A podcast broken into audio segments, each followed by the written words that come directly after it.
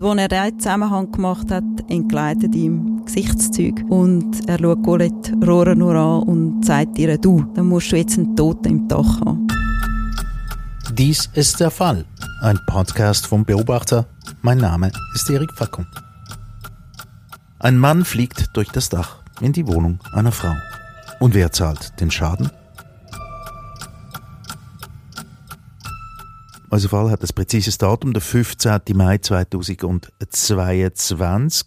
Kann schon andeuten, was passiert ist. Katharina Sigrist, du bist Autorin von dem Artikel im Beobachter. Das Mal bist du nicht als Rechtsberatungsperson da, sondern als Autorin. Jetzt eben ein Mann fliegt durch ein Dach im Mai 2022. Wie ist denn der Fall überhaupt zu dir gekommen? Der Fall ist zu mir gekommen, weil Colette Rohrer, so heisst Protagonistin von dem Fall, mhm. sie heißt in Wirklichkeit anders, sich bei uns in der Rechtsberatung gemolden hat. Der Mann ist ihr durch die Decke gefallen, wie du gesagt hast, und durch das ist ein Schaden entstanden, wo niemand hat decken mhm. Aber also, es ist jetzt nicht gerade wahnsinnig alltäglich, dass ein, ein, ein Mann durch die Decke fliegt. Was sind da genau Details dazu? Wann ist das passiert? Es ist passiert am Morgen vom 15. Mai 2022, mitten in der Nacht, hat es einen riesen Knall im Haus der Colette Sie wohnt so in einem Reihenhäuschen und dort ist sie verwacht. Mhm. Und das hat zittert, hat sie gesagt. Und sie steht auf, schaut aus dem Fenster und sieht unter sich ein paar Ziegelsteine, denkt sich nichts dabei und lässt sich wieder schlafen. Ja, vielleicht ist irgendeine Katze auf dem Dach rumgelaufen und hat ein paar Ziegel abgeschmissen oder irgend so etwas. Wer weiß? Vielleicht mhm. hätte sie sollen stutzig werden am nächsten, wo es wirklich taget hat und sie aufgestanden ist und rausschaut. Gegenüber hat es eine Baustelle gehabt und dort sieht sie Polizisten mit Hundestaffeln und die durchsuchen die Gegend dort. Und dann hat sie angefangen zu denken daran, dass das vielleicht einen Zusammenhang haben mit dem mysteriösen Geräusch in der Nacht? Eigentlich nicht, aber das hat sich dann sehr schnell aufgelöst. Mhm. Weil es hat geläutet und wie jeden Morgen bringt ihr der Nachbar die Zeitung vorbei. Sie steigen einsteigen auf in Esszimmer und trinken dort einen Kaffee miteinander. Und dort fragt sie den Nachbar, ob er dann den riesen Knall in der Nacht auch gehört hat. Ja, und ähm, er hat ihn auch gehört? Er hat ihn auch gehört und er hat dann auch andere Sachen gehört. Er hat nämlich gehört Stimmen von dem Bauchran nebendran und dort hat er müssen davon ausgehen, dass jemand von dem Bauchran oben runtergefallen ist. Und als er diesen Zusammenhang gemacht hat, entgleitet ihm Gesichtszeug und er schaut Colette Rohrer nur an und sagt ihr, du, dann musst du jetzt einen Toten im Dach haben. Mhm. Und so war es auch. Gewesen. Ist sie dann aufgegangen, schauen, ob das wirklich tatsächlich so ist? Sie nicht, aber der Nachbar hat sich da erboten und ist in den Dachstock aufgestiegen hat dann den toten Mann gesehen und hat dann können die Polizei alarmieren. Die ist außen gestanden, hat das Gebiet von der Baustelle abgesucht, aber hat von außen nicht das Loch im Dach können sehen. Mhm. Also die haben schon gewusst, irgendjemand fehlt und haben einfach die die Person nicht gefunden. Ähm, jetzt ist der mal auf dem Dachstock. Hm, weiß man dann, wer das ist? Man weiß ein bisschen, wer das ist. Ähm, es ist ein spanischer Gastarbeiter gewesen, offenbar, wo auf der Baustelle geschafft hat, den Sommer oder Frühling dann durch. Und der muss lebensmüde auf den Kran gestiegen sein und so, er hat es dann der Nachbar erzählt, hat dort noch mit seiner Mutter Spanisch telefoniert. Und offenbar hat die Mutter ihn dann noch können überzeugen, eben nicht abzuspringen, sondern abzusteigen und dort ist er mutmaßlich ausgerutscht oder eben ausgerutscht oder gesprungen. Das wird man nicht mehr können nachvollziehen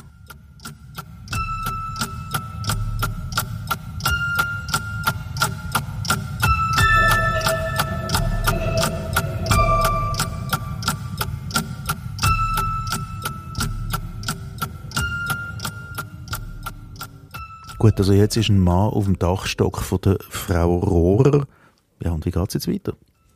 Jetzt geht es weiter, dass natürlich Frau Rohrer aus, ihrer, aus ihrem Haus raus muss, weil jetzt die Polizei natürlich Abklärungen trifft. Und sie steht dann den ganzen Tag beim Nachbar im Garten gesessen und hat das ein bisschen verfolgt, die Polizisten. Es ist auch noch ein Seelsorger aufgeboten worden, ich glaube, der Pfarrer von der Gemeinde. Den hat sie aber nicht gebraucht. Was sie gebraucht hätte, und das hat sie mir dann halt erzählt, wäre Information von der Polizei. Sie hat sich sehr schon an diesem Tag allein gefühlt und hat das ein bisschen eine Zumutung gefunden, dass sie so lange hat müssen zuschauen und dann erst gegen Abend wieder hat können zurück in die eigene Vierwand. Mhm.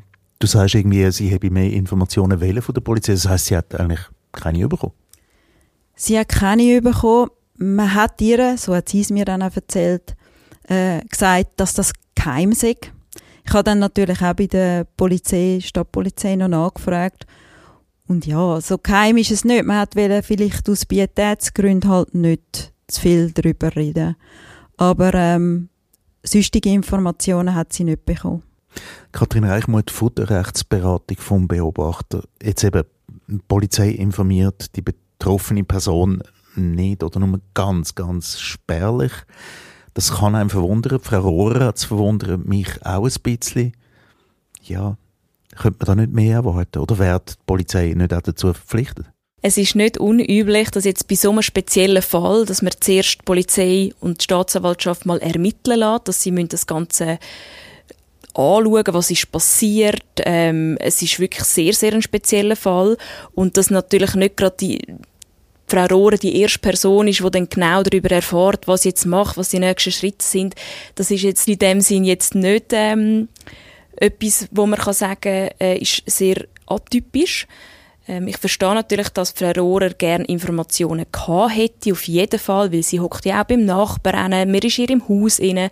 Das ähm, tut natürlich komische Gefühle hinterlassen und dass sie gerne informiert worden wäre. Aber so eine Informationspflicht im laufenden Verfahren, wo man gar noch nicht genau weiß, was passiert ist, ähm, das ist in Ordnung. Man hat natürlich sie, man hat ihr psychologische Hilfe angeboten. Das hat sie nicht wollen.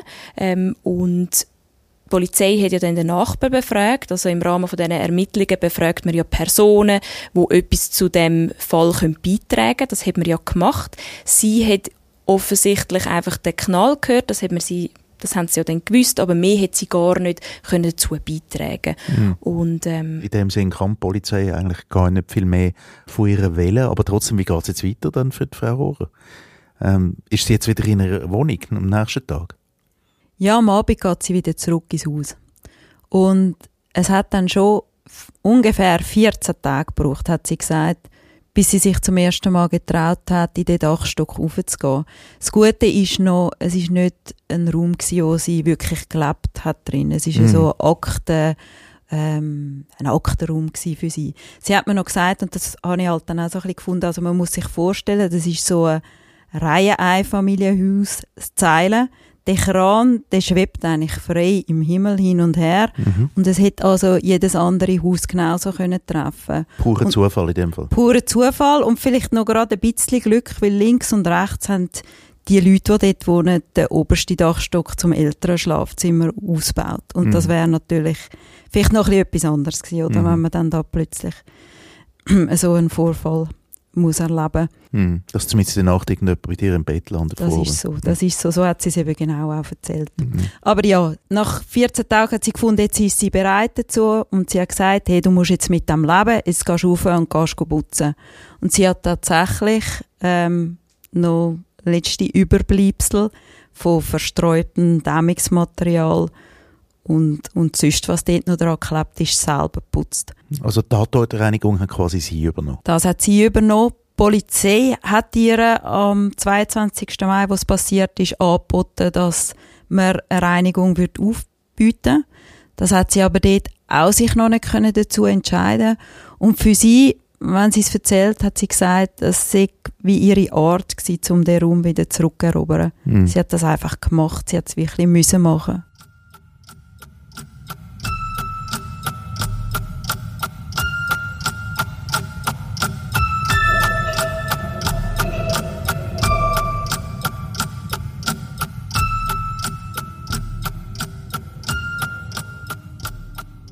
Gibt es ja ähm, natürlich in so einem Fall nicht nur einen, einen ja, einen, einen, toten Mensch, sondern es gibt auch ein kaputtes Dach, es gibt ganz viel Schäden und Verantwortung und so weiter. Ja, wer hat denn jetzt die Kosten übernommen? Zum Beispiel schon mal für die Reinigung?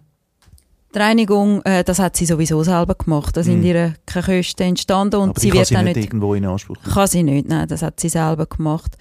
Ähm, ja, sie ist dann verschiedene Versicherungen abgeklopft und hat dann aus Kulanz 2000 Franken äh, an den Schaden gezahlt bekommen. Aber die anderen Versicherungen haben da keinen Anspruch gesehen. Und der Gesamtschaden wäre bei etwa? Etwa 10'000. Mhm. Und 2000 hat sie bekommen. Jetzt, Kathrin Reichmuth. Man fragt sich dann schon auch, sie kommt zu Schaden und offenbar ähm, gibt es keine Versicherung dafür, die dafür würde zahlen für den Schaden. Das ist eben wirklich entgegen dem, wo sehr viele Schweizerinnen und Schweizer meinen, dass alles in dem Land irgendwie versichert ist. Jeder Schaden, wo einem irgendwie zugetragen wird, also alles, wo passiert, dass irgendeine Versicherung dafür aufkommt. Und das ist nicht so. Also es gibt immer noch Lücken. Es ist eigentlich eher der umgekehrte Fall, dass man sagt, du tust grundsätzlich selber äh, für den Schaden aufkommen, aber wenn du eine Versicherung hast, die das zahlt, dann ist gut. Es gibt sehr viele Ausnahmefälle, ähm, wo die Sachen halt nicht versichert sind und das ist jetzt eben genau so ein Fall. Und einerseits ist eben wirklich das Problem, dass viele Leute meinen, dass die ganzen Unannehmlichkeiten, die Zeit, die man aufwendet, jetzt zum Beispiel zum den Tatort reinigen, dass das vergütet wird und das ist eben nicht so. Es sind wirklich nur ähm, finanzielle Schäden, die wenn dann getragen werden. Und das wären ja dann die 8000 Franken, das, oder 10.000, aber sie hat 2000 bekommen, das heisst, sie hat eine Lücke von 8000 Franken. Und dann überlegt man sich, okay, wo kann ich schauen, wer zahlt mir vielleicht etwas? Und in dem Fall wäre es natürlich gewesen beim Verursacher, also bei dem Mann, der bei ihr ähm, auf dem Dachstock gelandet ist. Der Aber ist jetzt, der ist jetzt gestorben. der ist jetzt verstorben. Und seine Verwandten? Das wäre genau, das wäre der zweite Schritt. Das wären natürlich die Erben und wo würden für den Schaden müssen aufkommen. Jetzt sind die in Spanien und äh, gemäß den Aussagen vom, von deinem Artikel, Kathrin, ähm, mittellos. Gibt es nicht viel zu holen. Muss man auch wirklich ähm, sagen, aus rationalen Gründen, das bringt nichts. Dort gehen klagen in Spanien, ähm, dann schaut man weiter. Vielleicht eine Versicherung ähm, vom, von der Baufirma nebendran. Je nachdem, ähm, haben sie vielleicht den Kran nicht richtig gesichert, äh, dass man dort rauf können. Ist auch nicht so gewesen, das hat man versucht. Ähm, die haben aber sich können von der Haftung befreien, weil sie gesagt haben, sie haben alle Sicherheitsvorkehrungen getroffen und äh, das ist alles nach Protokoll gelaufen. Darum ist dort auch kein Geld zum Holen gewesen. Und dann ja, bleibt sie auf dem Schaden hocken, außer sie hat eine Versicherung, die das trägt. Und das ist so ein spezieller Fall, dass keine Versicherung äh, das deckt. Ah, Liegt es wirklich daran, dass der Fall einfach so seltsam ist oder dass, dass man nicht genau weiß, ja, Verantwortung, also ein Mensch beschließt, irgendwie sich das Leben zu nehmen? Ja, liegt es an dem? Ja, würde ich schon sagen. Es ist, es ist nicht, nicht jedes Risiko ist deckt und es ist so ein spezielles Risiko, dass das nicht kann deckt sein und das hofft man ja auch nicht, dass man so etwas muss decken. Mhm. Ja, das ist klar. Aber also, ich komme jetzt mit etwas ganz Populärem, wo ich mal irgendwie so aus, meiner, aus meinem Gedächtnis vorkrame, dass es Leute gibt, wo irgendwie schon Autodächerung ähm, kaputt gemacht worden sind durch, was weiß ich, Sachen, wo das Flugzeug sind, zum Beispiel. Ähm, ja, wird das auch nicht deckt? Genau, du redest jetzt von der Gebäudeversicherung und äh, die deckt Elementarschäden Mhm. und eben auch zum Beispiel, wenn etwas aus der Luft auf dein Gebäude geht und das also was macht. Elementarschaden dann? Das ist gegen Feuer oder eben Sachen, Gegenstände, die aus der Luft kommen, die auf dein, dein Gebäude geht und das kaputt macht. Mhm. Das sind aber Gegenstände und nicht Menschen. Mhm. Okay, also dann gibt's also tatsächlich noch Lücken in dem ganzen System. Rein. Frau ähm, Rohrer, die hockt jetzt einfach ja, auf diesen Kosten. Und das Loch ist wahrscheinlich zu in der Zwischenzeit, aber gleich. Ähm, es ist natürlich auch ein belastender Moment. Wie geht sie denn mit dem um? Wie geht es ihr heute? Frau Rohrer ist sehr äh, vernünftige und patente Frau. Und sie hat mir schon dort, äh, wo ich sie getroffen habe, das war gerade etwa so der Jahrestag, gewesen, am 15. Mai, und dort umeinander schon gesagt, für sie ist das abgehakt. Das tut sie nicht belasten. Und sie hat auch gesagt, sie hat 35 Jahre glücklich mit ihrem Mann in diesem Haus gelebt. Mhm. Und das tut das nicht äh, trüben, die Zeit. Und dass sie jetzt da auszieht oder das Haus verkauft, das wäre nie eine Option gewesen für sie. Mhm. Und trotzdem, also ich kann mir vorstellen, dass es in der Nachbarschaft vermutlich schon zu reden gegeben hat, so etwas. Da geht jemand vom Himmel. Und die arme Frau Rohrer, die hockt da mit diesen Kosten? Das ist so. Also der Zufall will es, dass ich mich auch zu dieser Nachbarschaft zählt habe in dem 2022. Und das ist natürlich eine Geschichte, die sehr bewegt hat. Sie ist auch äh, medial teilweise ein bisschen aufgegriffen schon worden. Also es hat äh, das Quartier schon ein bisschen umtrieben. Und mich hat es dann auch selber noch ein bisschen Wunder genommen, also Frau Rohren natürlich Wunder genommen, wie dann der ganze Einsatz gelaufen ist, noch ein bisschen mehr Hintergrundinformationen. Ich habe dann äh, das Akteneinsichtsgesuch bei der Oberstaatsanwaltschaft gestellt, mhm. was man muss machen bei eingestellten Fällen. Der Fall ist nämlich eingestellt worden wegen einem vermuteten Suizid. Und nicht ganz unerwarteterweise habe ich da leider eine Absage bekommen. Also ich habe auch nicht noch mehr herausgefunden, als in meinem Artikel steht. Und ich sage nicht unerwarteterweise, weil es da um einen Suizid geht und an solchen Geschichten eigentlich kein Interesse von der Allgemeinheit besteht. Da ist man sehr zurückhaltend. Das kann ich auch verstehen. Und das Wenige habe ich da versucht, irgendwie darzulegen. Sie hat sich offenbar damit abgefunden, aber Kathrin Eichmuth hat dann, hat dann ähm, Frau Rohrer tatsächlich alle juristischen Möglichkeiten ausgeschöpft, die sie hätte. In dem speziellen Fall denke ich schon, es wäre noch eine Möglichkeit da gewesen, wenn der spanische Gastarbeiter eine Haftpflichtversicherung gehabt hätte, mhm. dann hätte man das dort mal können anmelden aber das hätte er leider nicht gehabt. Mhm. Das heißt alles ausgeschöpft, aber hauptsächlich vielleicht für sie, dass es ihr weiterhin gut geht in ihrem Haus, oder? Es ist natürlich auch so, man kann nicht alles versichern. Man muss das auch abwägen, welche Versicherung ähm, ist wenn für einen passend und wenn nicht. Also man kann nicht jedes Risiko versichern. Man muss das abwägen. Das in einem Land von den vielen Versicherungen, es muss ab und zu mal gesagt sein, nicht alles kann versichert werden. Herzlichen Dank für das Gespräch, Katrin Eichmuth und Katharina Sigrist.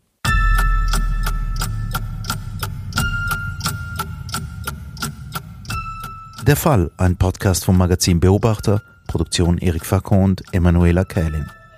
Nachzulesen ist diese Episode im Heft vom 26. Mai 2023. Haben Sie Fragen oder Anregungen? Ihr Feedback geht an podcast.beobachter.ch. Sie können diesen Podcast abonnieren auf Spotify, Apple oder wo auch immer Sie Ihre Podcasts beziehen.